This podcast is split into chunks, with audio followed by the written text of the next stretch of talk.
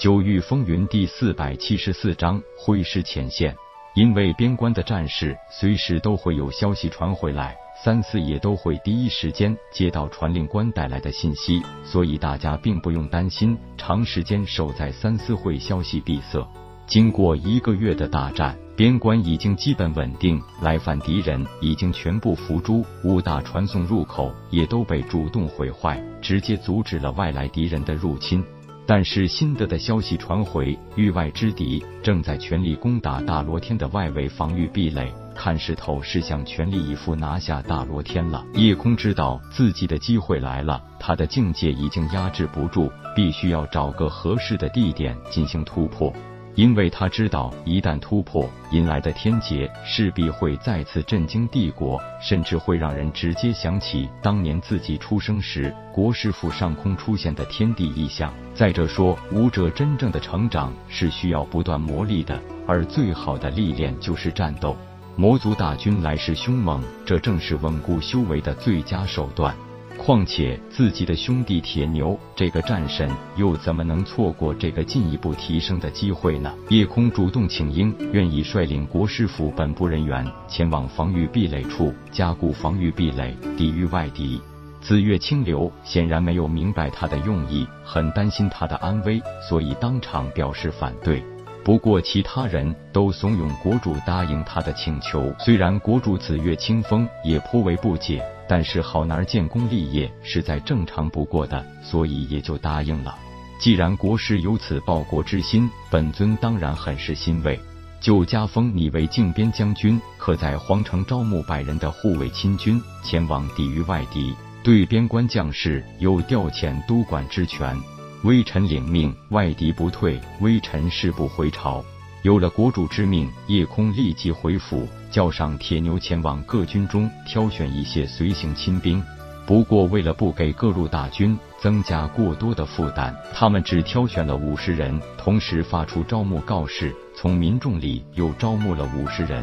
境界从化虚境后期到归真境中期，数量还算比较均衡。把自己已经觉醒血脉的事也告知了落寞，也算是让落寞终于承认了自己的身份。听说少主要亲自前往外围抵御魔族入侵，落寞坚持同行，以便保护他的安全。最后，叶空只好答应了落寞，把百人清兵卫队分成了两组，由落寞率领十人组成靖边将军的贴身卫队，其余九十人由铁牛率领，把国师府直接交给了池琴和千木英姿照看，连球球也不带，直接挥师前线。铁牛的九十人队伍又被分成三十人一组的前中后三队，由铁牛亲率第一小队做前路先锋，当先开往前线。天位面的防御壁垒本来是比较开放的，一旦出入口被主动毁坏，防御壁垒会自然形成封闭状态，并且防御力也会瞬间提升几十倍。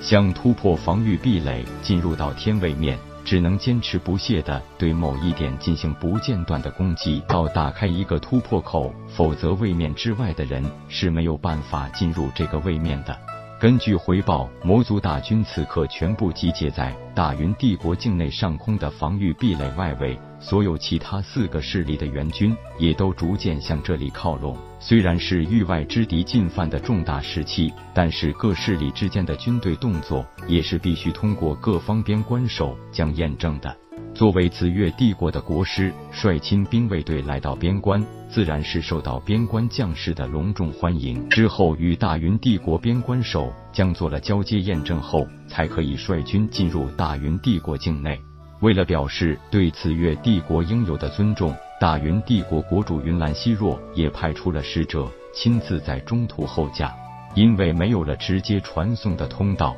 所有赶往防御壁垒的人都需要采用最原始的办法，也就是凌空飞渡，或是借用飞行舟脱离地面，直上云霄。夜空作为主帅，当然是需要提供飞行舟的，没有理由让所有亲兵来一次远距离凌空飞渡。位面的防御壁垒在达到鼎盛防御力时，拥有厚度超过百里的壁垒层，其强度是化虚境以下武者根本无法撼动的。如果只算单纯攻击一点的话，就算是一个归真境中期强者，也需要一个月时间才能穿透这层壁垒。当然，这是在内部没有强者进行加固防御的情况下。就算人多，在这种工作上也是没有办法大面积进行的，反而不如攻起一点来的更快。破坏防御只需攻起一点，但是防守一方加固防御就要麻烦很多。一方面要有人随时关注被攻击之处，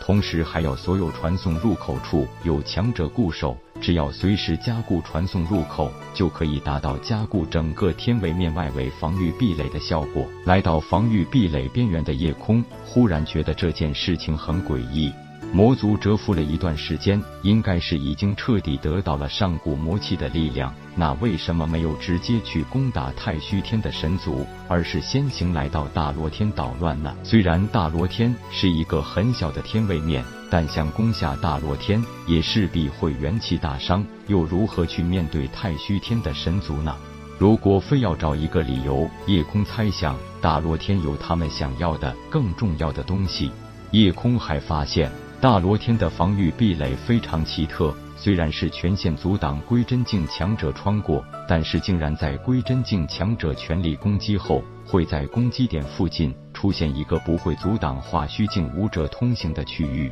他不知道这是大罗天的特色，还是所有天位面都是如此。这就难怪需要有归真境强者加固防御的同时，还要有化虚境武者随时抵挡入侵的化虚境敌人了。落寞显然看出了少主的疑惑，赶紧解释道：“国师大人，这其实是所有天位面的一个特性，而且天位面的防御壁垒只能是归真境中期强者攻击，初期力道不足，后期强者会受到防御反噬，这也是天位面的一个自我保护机制。”夜空笑道：“这简直就像是人为的设计，在位面形成之初就完全考虑到了将来可能发生的一切。”落寞道：任何一个位面，到底是自然形成，还是被更高等存在人为设计，谁也无从知晓。铁牛道：是啊，以前是界位面的蝼蚁时，根本无法想象更高的强者有多强。